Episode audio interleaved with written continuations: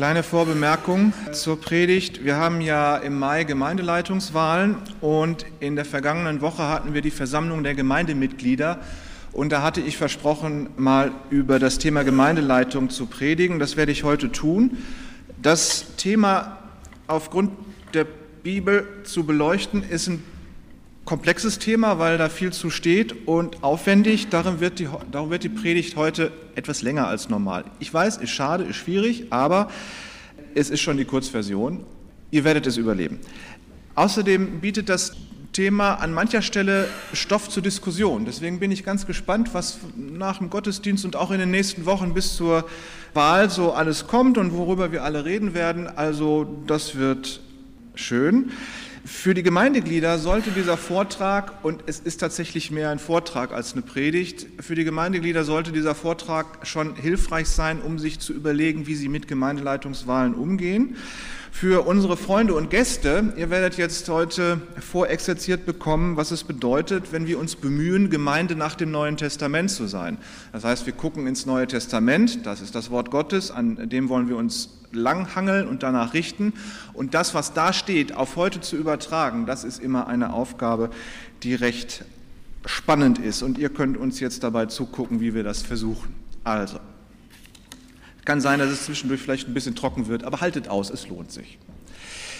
Im Neuen Testament gibt es vier Gruppen von Gemeindeleitungsmitgliedern. Da sind einmal die Apostel, dann die Ältesten, griechisch steht das Wort Presbyter dahinter, dann die Aufseher bzw. Bischöfe oder griechisch Episkopen und dann die Diener, die Diakone. Das Wort Presbyter, da kommt das deutsche Priester her oder Priest im Englischen. Und bei den Episkopen im Mittelhochdeutschen hieß das Piskop tatsächlich. Und im Deutschen ist der Bischof draus geworden. Das sind also auch Gemeindeleiter und die Diakone. Die Apostel interessieren uns heute mal nicht, weil das sind nach meinem Dafürhalten und so wie wir das in freien evangelischen Gemeinden auch denken, die Apostel sind Männer und Frauen, die direkt mit Jesus zusammengelebt haben oder Schüler von einem sind, der mit Jesus zusammen gewesen ist. Und solche Leute gibt es heute nicht mehr. Deswegen gibt es zwar noch apostelmäßige Dienste wie besondere evangelistische oder missionarische Tätigkeit, äh, aber Apostel an sich gibt es nicht mehr und deswegen lassen wir die weg.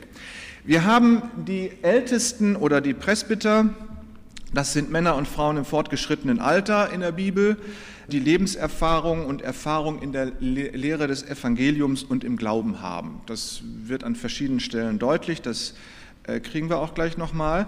Im Alten Testament gibt es die Ältesten auch schon. Da hießen die Zacken, also es wird immer hinten betont. Wir sind so zackige alte Leute, Zacken, Zacken. Das waren die Ältesten einer Sippe. Das heißt, die standen mehreren Familien vor und die wurden entweder gewählt oder waren es einfach. Wenn er in so einer Sippe mehrere äh, alte Leute hattest, die in demselben Alter waren, dann mussten die Sippen die halt irgendwie berufen oder wählen oder sich die aussuchen, die wurden das irgendwie.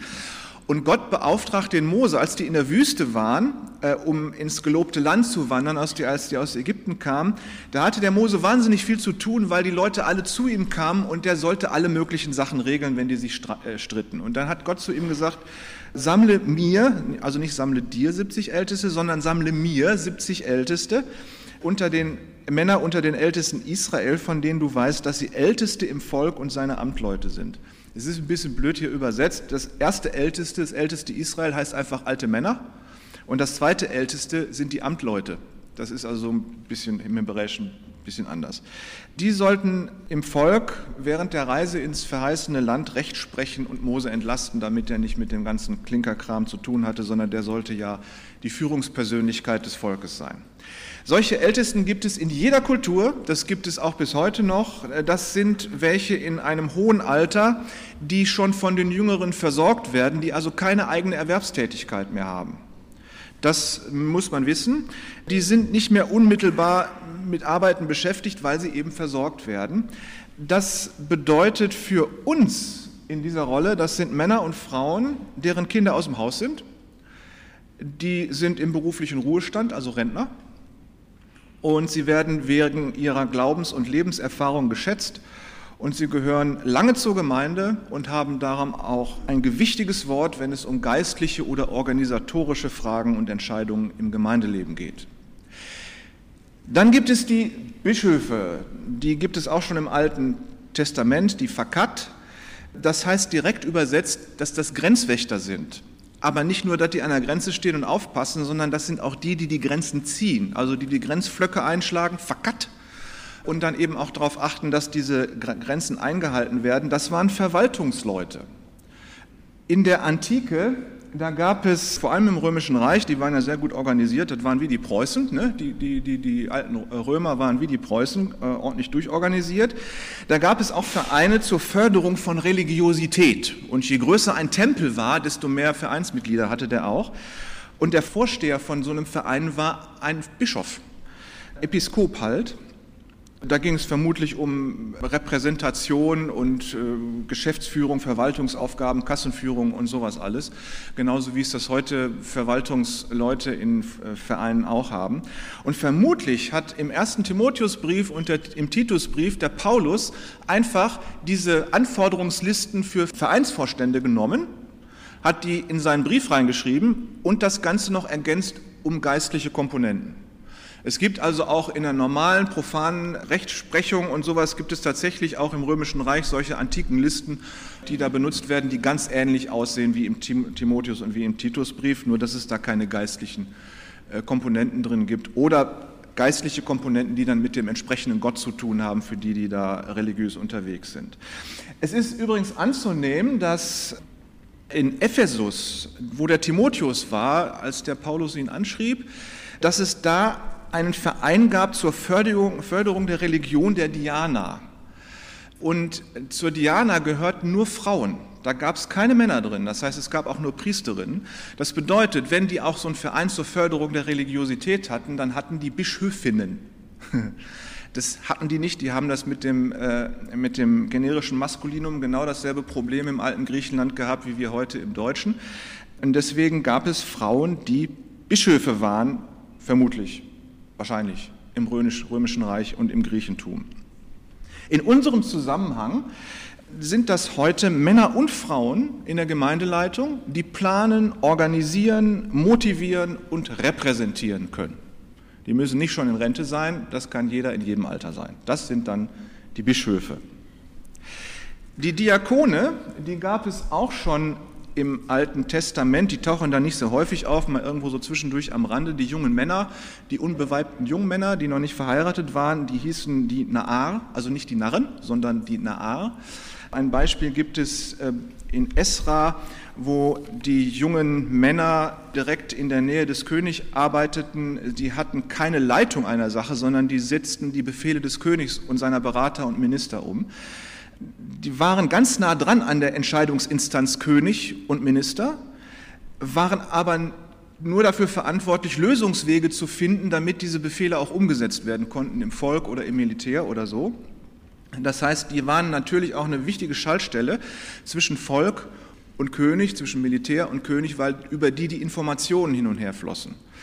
Im Neuen Testament rücken die Diakone ganz nah an die Gemeindeleitung ran, Paulus nennt sie in einem Atemzug mit den Bischöfen und Ältesten und sie müssen laut Paulus dieselben Voraussetzungen, dieselben charakterlichen Voraussetzungen mitbringen wie die Gemeindeleiter, äh, Bischöfe und Ältesten. Sie sollen die Beschlüsse praktisch umsetzen, kann man sehen. In Jerusalem, in der ersten Gemeinde, ganz am Anfang, als die Gemeinde wuchs wie bekloppt, da hatten die Apostel dann irgendwann das Problem, dass sie mit der Arbeit nicht mehr hinterherkamen und dann ja auch noch die Aufgabe hatten, eine Theologie zu entwickeln. Das Christentum war ja gerade erst entstanden und nun saßen sie da und wussten nicht, was, was verbreiten wir hier eigentlich und mussten beten und Bibel lesen und das, die Schrift studieren. Und dann sagten sie, wir brauchen auch noch jemanden, der uns das ganze Organisatorische abnimmt. Und dann sagten sie der Gemeinde, sucht euch sechs Leute, die dieses Praktische übernehmen. Also praktisch ging es darum, dass mittellose Witwen mit Lebensmitteln und Kleidung versorgt wurden. Das sollte organisiert werden und noch vieles andere sicherlich auch. Und in Apostelgeschichte 6, Vers 3 steht, dass diese Männer, die da zu suchen sind, die Diakone, die Diener, einen guten Ruf haben sollen, und zwar nicht nur innerhalb der Gemeinde, sondern auch außerhalb der Gemeinde, und voll Heiligen Geistes und Weisheit. Das heißt, Diakon sein ist ein geistliches Amt und gehört mit zur Gemeindeleitung. Das sind also nicht die Muskelmänner in der Gemeinde, denen du sagen kannst, trag mal den Tisch von da nach da. so, sondern das sind Männer und für uns auch Frauen, die äh, voll Heiligen Geistes und mit einem guten Ruf und mit Weiß Weisheit das Gemeindeleben mitgestalten und organisieren und strukturieren. Und sie predigen. Der Stephanus ist der erste Märtyrer der ersten Gemeinde gewesen, der ist ein Diakon gewesen, der hat gepredigt und deswegen hat man ihn umgebracht. Für uns bedeutet das, das sind Frauen und Männer, die Diakone, die mitten im Gemeindeleben drinstehen, die haben Ideen, was getan werden soll, die sind in Kontakt mit allen möglichen Leuten in der Gemeinde und mit der Gemeindeleitung, die können organisieren, sie stehen im Glauben fest, sie können Zeugnis von ihrem Glauben geben, müssen nicht jeder gleich predigen können, aber jeder muss erklären können, was er glaubt, logischerweise, sonst macht das keinen Sinn. Sie haben noch nicht so viel Lebenserfahrung und sind noch nicht so alt, dass sie Älteste werden könnten das sind vielleicht Geschwister, die so gerade ihre Schulausbildung hinter sich haben, so in dem Alter. Irgendwie so ab Anfang 20 geht das irgendwie los. So genau muss man das Alter nicht festziehen. Also manche Diakone sind jetzt viel älter. Ihr grinst gerade so komisch da hinten. Aber an dem Alter geht das so ungefähr los. Was jetzt auffällig ist, an den Paulus-Texten in 1 Timotheus und im Titus, der hat, wie gesagt, das Problem mit dem generischen Maskulinum, was wir heute auch haben. Er schreibt in 1 Timotheus 3 die nötigen Eigenschaften für Bischöfe auf und dann schreibt er in Vers 11 genauso Frauen, mit keiner Präposition davor, nur einfach genauso Frauen. Er hätte das Ganze jetzt ja auch noch für Bischöfinnen aufschreiben wollen, aber das Wort gibt es im Griechischen nicht. Deswegen hat er das für die Männer aufgeschrieben und dann drunter geschrieben, genauso Frauen. Also offensichtlich geht er selbstverständlich davon aus, dass es auch weibliche Bischöfe gibt. Und das finde ich mal interessant. Das kann man leicht überlesen, weil das sind im Griechischen nur zwei Worte. Wer Griechisch kann, der kann das mal übersetzen. Einfach nur genauso Frauen. Das finde ich ganz interessant. Damit sind Frauen gemeint, die offensichtlich Bischöfe sind. In Rom gab es die Phoebe, die hatte einen interessanten Namen, also die wird von Paulus Prostatis genannt. Nicht, nichts anderes als Vorsteher. Die Phoebe war Vorsteherin der Gemeinde. Nichts anderes. Und es ist mal ganz interessant, warum ist der Papst in Rom der Nachfolger des Petrus auf dem Stuhl Petri in Rom als ersten Gemeindeleiter der Gemeinde in Rom? Keine Ahnung. Phoebe war die erste Gemeindeleiterin der Gemeinde in Rom. Also eigentlich sollte auf dem Stuhl Petri eine Frau sitzen. ganz interessant. Paulus nennt auch andere Älteste, die der Gemeinde gut vorstehen, Vorsteher, also Prostatis, 1 Timotheus 5 sagte das und Römer 12 benutzt er dieses Wort auch.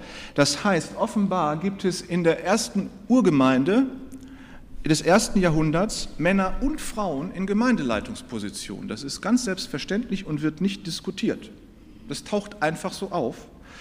Die Gemeindedienste sind also nach Glauben, nach Glaubenskraft, nach Leben im Glauben, nach Lebenserfahrung, nach Befähigungen durch Gott, durch den Heiligen Geist und nach Begabungen äh, sortiert und nicht nach Geschlecht. In 1 Timotheus 2, Vers 12, äh, da wird das oft so gelesen, dass Frauen nicht lehren und leiten dürften. Da steht dann in der Luther-Übersetzung, ich erlaube einer Frau nicht, dass sie lehre, auch nicht, dass sie Herr über den Mann sei. Luther konnte das nicht anders verstehen, weil er die Hintergrundinformationen nicht hatte, warum Paulus das da geschrieben hat. Und dann hat er auch noch ein Wort da drin gehabt, was es nur an der Stelle in der Bibel gibt und das nicht zu übersetzen wusste dieser Satz, der immer wieder zitiert wird und der so in ähnlich auch in anderen Übersetzungen vorkommt, der steht da schlicht nicht. Die Verse, die da stehen, die geben gar keinen Sinn, wenn man nicht weiß, was, worauf Paulus da antwortet. Was Paulus da tatsächlich sagt, ist, Frauen, die natürlich lehren in der Gemeinde und leiten, sollen keine Irrlehren verbreiten. Genauso wie Männer auch nicht. Zusammengefasst. Äh, der Sammelbegriff für die verschiedenen Leitungsämter im Neuen Testament ist der Begriff Hirte. Wir benutzen den Begriff Hirten, obwohl da nirgendwo steht Hirte. Es gibt nur einen Hirten und das ist Jesus. Und die, die die Gemeindeleitung machen, sollen Hüter der anvertrauten Herde sein. Sie sind Hüter der anvertrauten Herde, kurz gesagt Hirten. Und wir würden heute im modernen Deutsch sagen Hirtinnen und Hirten, weil es eben immer um Männer und Frauen geht. Ganz selbstverständlich, das wird einfach im Neuen Testament gar nicht diskutiert. So, und der Begriff Hirte auf Griechisch Poimen heißt auf Lateinisch Pastor. Das heißt, alle Gemeindeleitungsglieder, die wir hier in der Gemeinde haben, sind Pastoren. Es ist völlig egal, ob sie hauptamtlich oder ehrenamtlich sind. Die Gemeindeleitungsmitglieder, Bischöfe, Älteste und Diakone sind Pastoren. Nach dem biblischen Kontext. Älteste Bischöfe, Diakone sind allesamt Pastoren. Das gilt für Männer und Frauen, die dieses Amt innehalten.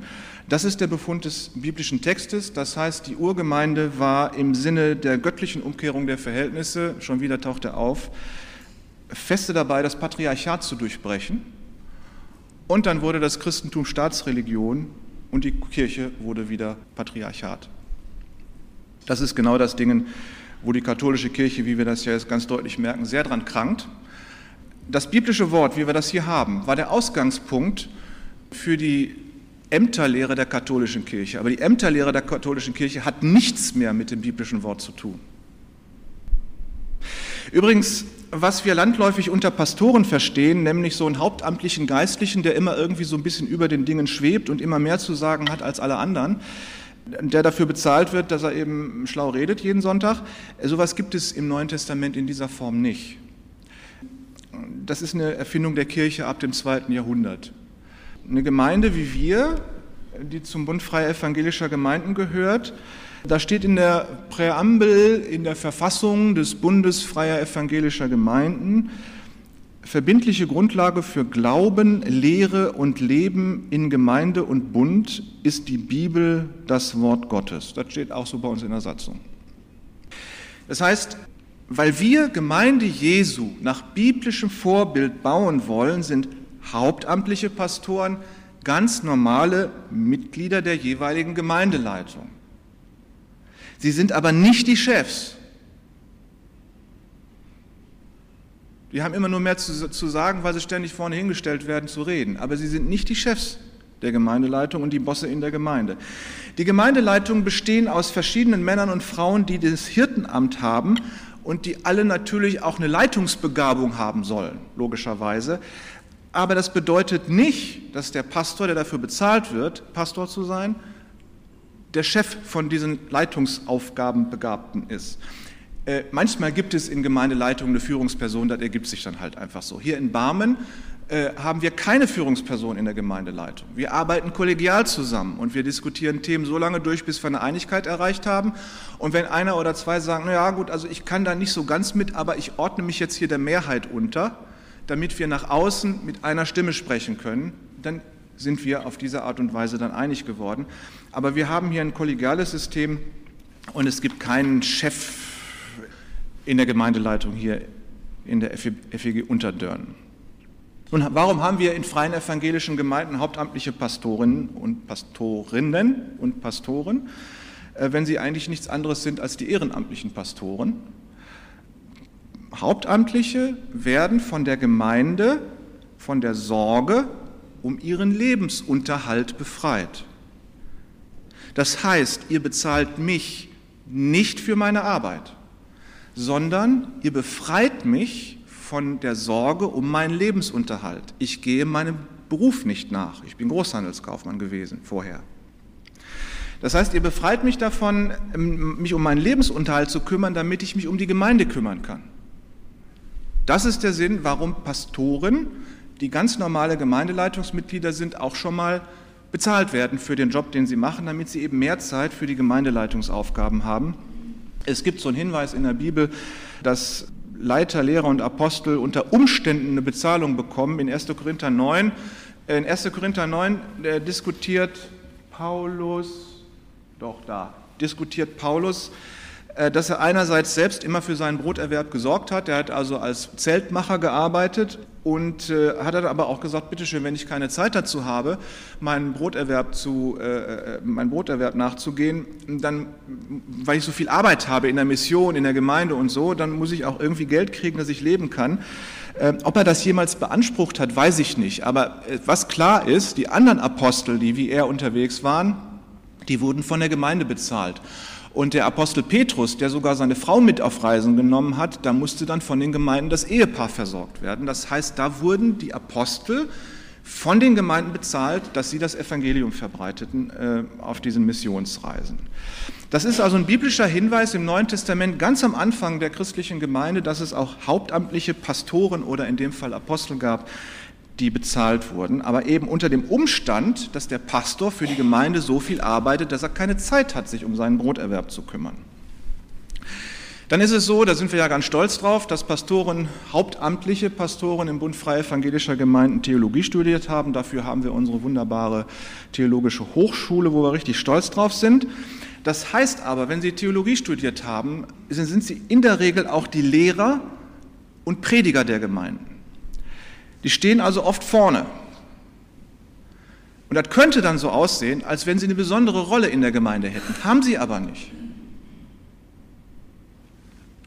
Hauptamtliche, die als Lehrer und Prediger der Gemeinden vorne stehen, sind genauso in dem Dienst wie alle anderen Gemeindeleiter auch, die dann Seelsorge, die man nicht so offen sieht, zum Beispiel betreiben oder Verwaltung und organisatorisches oder so, die stehen nicht so oft vorne und sind deswegen nicht so oft zu sehen. Aber sie sind deswegen nicht weniger wichtig als der hauptamtlich Angestellte, der am meisten vorne steht. Übrigens, im Mustervertrag für Pastoren im freien evangelischen Gemeinden steht folgender Passus. Der Pastor unterliegt keiner Arbeitszeitregelung, weil er im Sinne einer Arbeitszeitregelung keine Arbeit macht. Ihr stellt mich frei für das Gemeindeleben, indem er mir Geld gibt, damit ich nicht, mich nicht um meinen Broterwerb kümmern muss. Ja? Aber wie viel Zeit das in der Woche beansprucht, das steht nirgendwo. Es gibt keine Regelung dafür. Da steht dann nur, alles, was an Arbeitszeit zu tun ist, das wird verteilt auf eine Sechs-Tage-Woche. Das bedeutet, sechs Tage sollst du arbeiten, einen hast du frei. Da ist die Sabbatregelung von den zehn Geboten drin. Ich habe also, bei mir ist es so, ich habe immer den Samstag frei, zufällig gerade der Sabbat. Ne? Übrigens, ich habe gar keinen Arbeitsvertrag mit der Gemeinde. Wir sind Kirche, das heißt, wir haben Kirchenrecht und wir können unsere Anstellungsverhältnisse so sortieren, wie wir gerne hätten. Und äh, ich hätte es ganz gerne, dass wir keinen Vertrag haben zwischen Gemeinde und mir, weil die Gemeinde entwickelt sich weiter. Und wenn ich in einem Arbeitsvertrag drinstehen habe, wie meine Arbeitsplatzbeschreibung ist, und das passt dann plötzlich nicht mehr zu dem Gemeindeleben, dann muss man jedes Mal die Arbeitsplatzbeschreibung ändern. Das ist blöd. Ich sitze einmal im Jahr mit den anderen Pastoren der Gemeindeleitung zusammen und wir gucken, wie ist das letzte Jahr gelaufen, was sagen die zu mir, meiner Arbeit und auch meiner Person und wie soll das im kommenden Jahr weiterlaufen. Das heißt, wir haben schon eine Arbeitsplatzregelung, aber das ändert sich halt von Jahr zu Jahr, ähm, weil die Gemeinde sich auch von Jahr zu Jahr ändert und die Bedürfnisse. Und das passt mir schon ganz gut. Das heißt, wir brauchen keinen Vertrag, der irgendwie aufgeschrieben ist. Und weil die anderen in der Gemeindeleitung ja langjährige Gemeindeglieder sind, in der Regel bleiben Pastoren ja nicht 100 Jahre in der Gemeinde, sondern wechseln auch zwischendurch wieder. Und der Hauptamtliche für besondere Aufgaben, zum Beispiel Predigt und Lehre und so, eingestellt wird, sind die ehrenamtlichen Pastoren in der Gemeindeleitung eigentlich die Vorgesetzten von dem hauptamtlich eingestellten Pastor. Das heißt, ich habe fünf Chefs. Und wenn man das mal so sieht, in der Gemeindeversammlung, wenn wir hier zusammensitzen, ist es ja in Wirklichkeit so, ich habe 112 Chefs. Nee? Weil die Gemeindeversammlung letzten Endes bei uns das Sagen darüber hat, was zu tun und zu machen ist in unserer Gemeinde. Jetzt gucken wir uns mal den Charakter der Hirten an, egal ob ehrenamtlich oder hauptamtlich oder Männer oder Frauen. Die Hirten sollen einfach gute Menschen sein. Paulus zählt das ganz schlicht auf äh, lasst das jetzt, ihr könnt das in 1 Timotheus und im Titusbrief selber nachlesen, was da steht. Sie sollen halt einen guten Ruf haben in der Gesellschaft und auch in der Gemeinde und sie sollen, und das ist ganz wichtig, in stabilen sozialen Verhältnissen leben. Also Gemeindehirten sind im Wesentlichen nette, zugängliche Menschen mit einem guten Ruf in der Gesellschaft und einem ehrbaren Lebenswandel und stabilen sozialen Verhältnissen. Punkt. Das ist es mal erst. In Titus 1, Vers 6 da taucht der Satz auf, sie sollen gläubige Kinder haben. Dieses Wort gläubig im griechischen Pistis kann man auch mit treu übersetzen. Jetzt ist die Frage, was meint Paulus da? Meint er jetzt gläubige Kinder oder treue Kinder? Was ist, wenn jetzt jemand sich zum Ältesten berufen fühlt, aber sein Kind, sein Sohn, seine Tochter glauben nicht an Jesus Christus. Kann er sich dann berufen lassen oder nicht?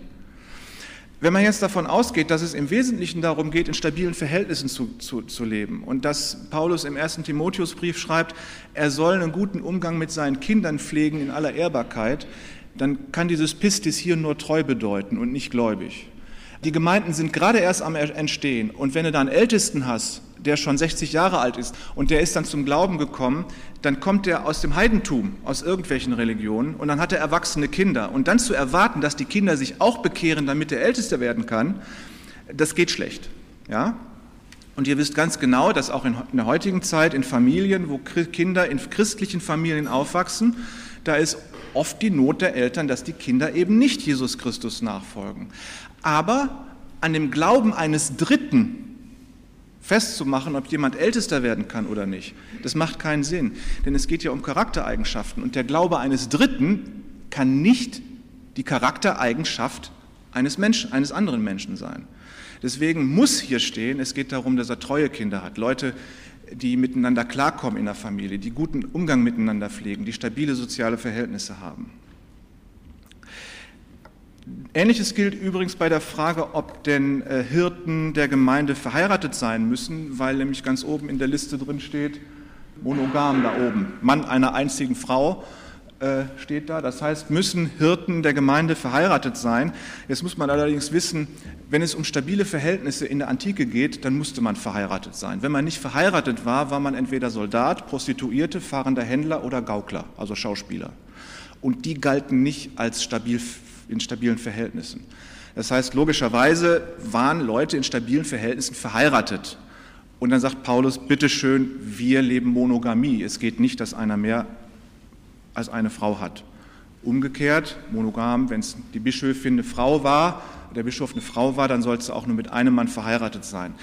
Sie muss aber nicht verheiratet sein und er muss auch nicht verheiratet sein. An anderen Stellen, zum Beispiel auch im ersten Timotheusbrief, sagt Paulus von den Witwen, die selbstverständlich lehren in der Gemeinde, die sind ja nicht verheiratet, die sind offensichtlich Singles. Er sagt ja, die jungen Witwen, die sollen mal wieder heiraten, damit sie versorgt sind. Und die alten Witwen, die sollen von der Gemeinde versorgt werden und dann sollen sie aber auch bitteschön in der Gemeinde dienen und in eine Liste eingetragen werden, damit man weiß, an welcher Stelle die einsetzbar sind oder ob sie gepflegt werden müssen. Das bedeutet also für uns, auch Singles heute leben in stabilen Verhältnissen ja, und haben Charaktereigenschaften, die Paulus aufzählt und sind geachtet und wertgeschätzt in der Gesellschaft und in der Gemeinde. Das heißt, wenn jemand in dieser Gemeinde ein Hirtenamt innehat, muss er nicht verheiratet sein. Ja, nur weil da steht, dass äh, ein Ältester oder Presbyter oder Bischof Mann einer einzigen Frau oder Frau eines einzigen Mannes sein soll. Jetzt mal soweit diese Äußerlichkeiten. Gucken wir uns mal noch zum Ende das geistliche Leben an. In Apostelgeschichte 20, Vers 28 erinnert Paulus die Hirten daran, dass sie vom Heiligen Geist eingesetzt wurden. Das heißt, der Geist Gottes ist der Chef der Hirten, nicht die Gemeinde. Dem haben sie zu gehorchen. Und in Titus 1, Vers 7 nennt Paulus die Hirten der Gemeinde die Verwalter Gottes. Ja, und von wem sind sie eingesetzt? Natürlich von Gott. Das heißt, sie sind Gott Rechenschaft schuldig. Sie müssen Gott gehorchen. Da hat die Gemeinde erstmal nichts zu sagen. In 1. Korinther 12 beschreibt Paulus, wie alle Dienste in der Gemeinde von Gott geordnet werden im Leib Christi, wo eben die verschiedenen Fähigkeiten zusammenkommen, damit das Gemeindeleben funktioniert. Äh, das ordnet Gott durch seinen Heiligen Geist. Da hat die Gemeinde erstmal gar nichts mitzureden. Was die Gemeinde tun soll, ist Gott fragen, bitteschön, Heiliger Geist, was ist denn mein Job? Was ist meine Fähigkeit? Was ist meine Begabung? Ach ja, stimmt. Also werde ich diese Fähigkeit und Begabung in der Gemeinde Jesu Christi einbringen, damit der Körper komplett ist und funktioniert. Im Hebräerbrief heißt es, die Lehrer der Gemeinde müssen Rechenschaft ablegen über die Art und Weise, wie sie die Gemeinde pflegen, wie sie als gute Hirten der Gemeinde vorstehen. Darüber müssen sie Rechenschaft abgeben. Und es ist klar, sie müssen Gott Rechenschaft abgeben. Das heißt, eure Gemeindeleitung, die steht vor Gott und der fragt sie, was macht ihr denn? Der steht mal, die stehen erstmal vor Gott und dann vor der Gemeindeversammlung. Und Gott fragt sie, was macht ihr denn? Sie sind also Gott Rechenschaft schuldig. Und wer die Gemeinde leitet und sie darum auch lehrt, der muss dementsprechend seine Beziehung zu Gott in Ordnung halten. Das ist das allererste, was Gemeindeleiter und Hirten zu tun haben. Und wenn das dann gelingt und sie auf diese Art und Weise die Gemeinde gut leiten, ihr gut vorstehen und auch gut lehren, dann werden sie nach Petrus, haben wir gerade in der Lesung gehört, den Siegeskranz der Herrlichkeit bekommen. Aber den kriegt ja sowieso jeder, der an Jesus Christus glaubt, den Siegeskranz der Herrlichkeit. Und Jesus sagt über Johannes den Täufer, er ist der Größte im Reich Gottes, aber selbst der Niedrigste im Reich Gottes wird größer sein als er. Jesus dreht ja immer alles rum. Das heißt, ihr lieben Gemeindeleitungsmitglieder, ihr werdet den Siegeskranz der Herrlichkeit Gottes bekommen, aber bildet euch bitte nichts drauf ein. Hirten der Gemeinde sind also herausgefordert, ihr geistliches Leben zu pflegen und auch in der Pflege ihres geistlichen Lebens der Gemeinde ein Vorbild zu sein. Vorbild müssen sie sein, auch in ethischen Dingen. Nur ein Beispiel. In Philippa 2 ermahnt Paulus alle Gemeindeglieder, an dem Verhalten und an der Einstellung Jesu Maß zu nehmen. Er kam aus dem Himmel, hat seine Göttlichkeit aufgegeben, wurde Mensch, er wurde Verbrecher und er wurde tot, um uns das Leben zu retten, um uns die Ewigkeit und die Herrlichkeit zu schenken. Das heißt, er, das, ist, das ist seine Einstellung, mit der er sich selbst geopfert hat, seinen Himmel aufgegeben hat um uns zu retten. Und deswegen sagt Paulus in 2, äh, Philippa 2, Vers 3, handelt nicht aus Eigennutz und zu eigener Ehre, sondern übertrefft einander in Demut. So, wenn wir jetzt voreinander stehen und uns gegenseitig in Demut übertreffen, ja, wie klein soll ich mich denn machen, um immer noch demütiger unter dir zu werden? Da muss ich irgendwann unterm Teppich kratzen. Deswegen hat Luther diesen Begriff umgedreht, hat gesagt, achte einander höher als sich selbst. Das heißt, ich erhebe den anderen, der vor mir steht, und mache ihn deswegen größer als mich selbst. Auf diese Art und Weise werde ich dann kleiner als er selbst. In Wirklichkeit steht da, übertrefft euch gegenseitig in Demut. Das ist anstrengend. Und ihr wisst ganz genau, dass uns das nicht nur einmal im Leben misslingt. Und das passiert den Gemeindeleitungsmitgliedern und Hirten ganz genauso. Das ist ein schwieriges Amt so etwas vorzuleben. Und es gibt ja noch andere ethische äh, Anweisungen im Neuen Testament, die müssen wir jetzt nicht alle aufführen, aber die eben auch von der Gemeindeleitung vorgelebt werden muss. Deshalb macht das schon ganz demütig, weil ihr alle wisst, äh, dass man daran scheitert, an diesen Vorgaben. Gott sei Dank, wir haben einen Erzhirten, Jesus, der uns dieses Scheitern vergibt. Sonst würde Gemeindeleitung nicht funktionieren, wenn es nicht auch Vergebung gäbe. Die praktische Berufung der Hirten im Neuen Testament, wir machen es im Grunde ganz genauso.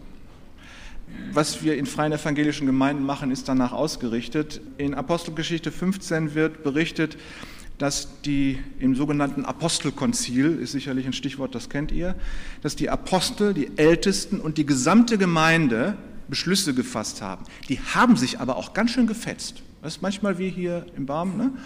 dass sie sich auch ordentlich gestritten haben. Am Ende haben sie eine Entscheidung getroffen und haben auch Menschen berufen, nämlich äh, Paulus, Barnabas und Silas, damit die als Missionare in die Welt gehen. Das heißt, die haben da hauptamtliche Hirten berufen. Und dann haben sie geschrieben, es gefällt dem Heiligen Geist und uns, das so und so zu regeln. Das heißt, hier steht am Anfang der Heilige Geist und nicht die Gemeindeversammlung. Die Gemeindeversammlung folgt dem Heiligen Geist und dann können Sie schreiben, es hat dem Heiligen Geist und uns gefallen. In Apostelgeschichte 6 äh, hatte ich schon berichtet, wurden die ersten Diakone der Jerusalemer Urgemeinde berufen. Und da geht es eben auch darum, dass die Apostel der Gemeinde sagen, sucht euch Männer, die voll Heiligen Geistes und Weisheit sind. Das heißt, die Gemeinde ist herausgerufen, Gott zu fragen, wen willst du denn da haben? Jeder Christ hat den Heiligen Geist von Jesus bekommen, also bitte redet mal mit dem. Der Heilige Geist ist in euch und der wird euch denn schon sagen, wen Gott denn in dem Amt der Gemeindeleitung haben will, in dem Amt des Hirten für diese Gemeinde. Das ist ja genau gerade das Ding, dass ihr nachher eure Vorschlagszettel, Wahlvorschlagszettel aus den Fächern holt, damit ihr da reinschreiben könnt, von wem ihr denkt, dass der Heilige Geist euch gesagt hat, der gewählt werden sollte. Die Gehirten der Gemeinde sind eine schützenswerte Spezies. Wolfgang Dünnebeil, ein äh, der Pastoren des Bundesfreie Evangelischer Gemeinden, war auch lange in der Bundesleitung, ist mittlerweile verstorben. Ich habe schon bei ihm auf den Knien gesessen und er hat mich geschaukelt. Der hat ein Buch geschrieben, das hieß Wenn die Herde den Hirten jagt. Und hat, da ist nicht so ein dickes Buch, aber da hat er aufgeschrieben, was denn passieren kann, wenn denn die Herde den Hirten jagt. Es ist ein Amt mit viel Verantwortung. Nicht nur für die hauptamtlichen Pastoren, auch für die ehrenamtlichen Pastorinnen und Pastoren. Es ist ein Amt mit viel Verantwortung für andere, aber auch besonders für die Pflege des eigenen geistlichen Lebens. Und es ist manchmal herausfordernd, seine eigene Eitelkeit zu unterdrücken, denn ich stehe so gerne vorne und mache eine tolle Show für euch. Damit kann ich meine Eitelkeit ganz gut pflegen. Wenn ich dann auch noch positive Rückmeldungen für Predigten kriege, das ist ganz gut. Das ist eine echte Herausforderung, nicht übermütig zu werden und mein geistliches Leben zu pflegen.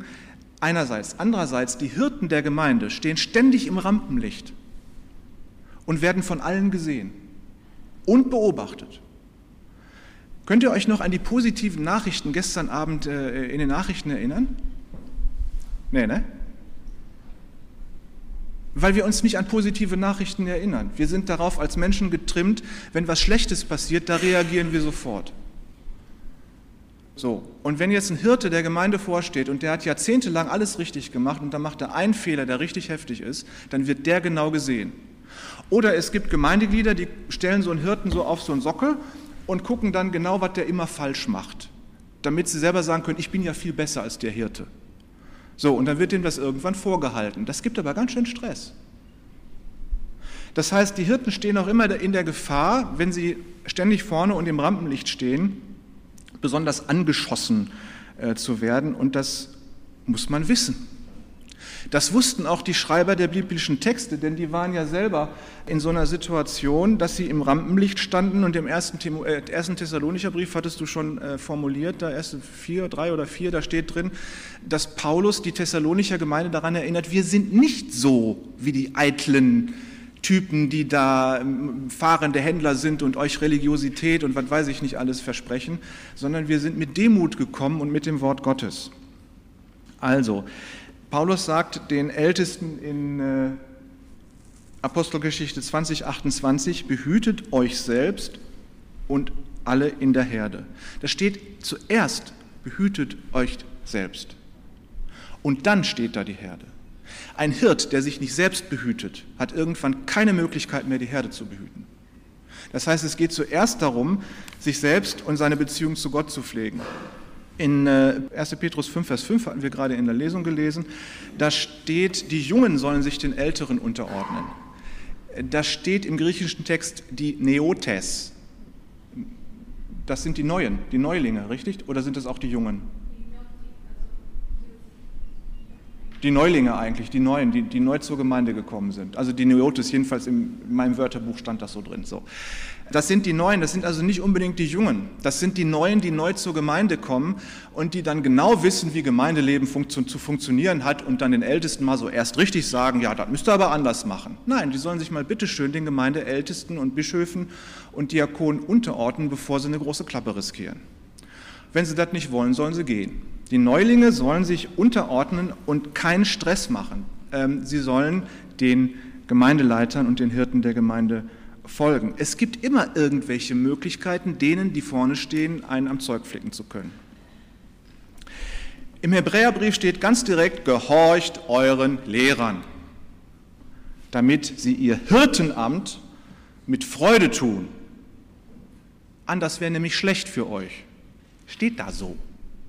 Gehorcht euren Lehrern, denn die stehen vor Gott und sind Gott verantwortlich und geben sich wahnsinnig viel Mühe, ihr geistliches Leben zu pflegen, damit sie Hirten sein können. Ich bin gleich fertig. Fazit. Die Gemeindeleitung einer freien evangelischen Gemeinde besteht aus ehrenamtlichen und hauptamtlichen Pastorinnen und Pastoren, Männern und Frauen, die die Hirten der Gemeinde sind. Das haben wir so im Neuen Testament gelernt.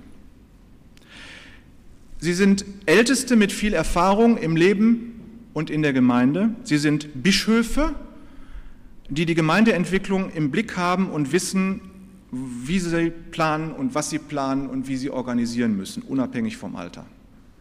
Sie sind Diakone, die organisieren und Projekte durchführen können. Es gibt verschiedene Aufgabenbereiche, da ist natürlich die Lehre und die Verkündigung, das sind die, die immer vorne stehen. Ne? Dann gibt es aber auch die, die nicht vorne stehen. Das ist die Seelsorge an Menschen. Seelsorge bringt einen anderen Menschen in die Gegenwart Gottes. Es ist also auch Verkündigung des Wortes Gottes. Seelsorge ist Verkündigung mit anderen Mitteln. Es ist soziale Arbeit, was unsere Gemeinde anbetrifft und Lebensberatung. Und dann natürlich auch das Organisatorische mit Kasse, Hausverwaltung, Veranstaltungen und so weiter und so fort. Das gehört zu unserer Gemeinde mit dazu. Aber nochmal, es gibt keinen Unterschied zwischen hauptamtlichen und ehrenamtlichen Pastoren. Und man muss sagen Pastorinnen und Pastoren. Der Unterschied zwischen Ältesten, Bischöfen und Diakonen liegt in der Aufgabenbeschreibung aber alles sind Hirtendienste. Und es sind Menschen in stabilen sozialen Verhältnissen, die respektierte Mitglieder der Gesellschaft sind, nicht nur in der Gemeinde, sondern eben auch in der Gesellschaft außerhalb der Gemeinde. Sie sind berufen von Gott. Die Gemeinde folgt lediglich der Berufung Gottes. Wenn ihr die Ältesten oder Gemeindeleiter oder Hirten dieser Gemeinde beruft, folgt ihr bitteschön dem, was ihr von Gott wahrgenommen habt. Deswegen geht auf die Knie, geht in euer Kämmerlein und liegt Gott so lange in den Ohren, bis ihr den Zettel mit den Wahlvorschlägen ausfüllen könnt. Hirten pflegen ihr geistliches Leben und sind keine Neubekehrten. Sie können Zeugnis geben über ihren Glauben, müssen nicht immer predigen können, aber sie müssen Zeugnis geben können über ihren Glauben. Und wenn jemand danach strebt, Hirte zu werden, begehrt er ein schönes Werk. Er ist mittendrin statt nur dabei, wenn Gott Gemeinde baut. Das erleben wir hier in der Gemeinleitung ständig, dass wir überrascht sind, dass Gott mal wieder irgendwas angefangen hat. Und sie erleben den Segen, den Gott schenkt, wenn man sich von ihm völlig abhängig macht. Nah am Menschen und nah bei Gott. So sind Hirten der Gemeinde. Man kann noch viel mehr dazu sagen, aber ich gucke euch an und ich denke, es reicht. Amen.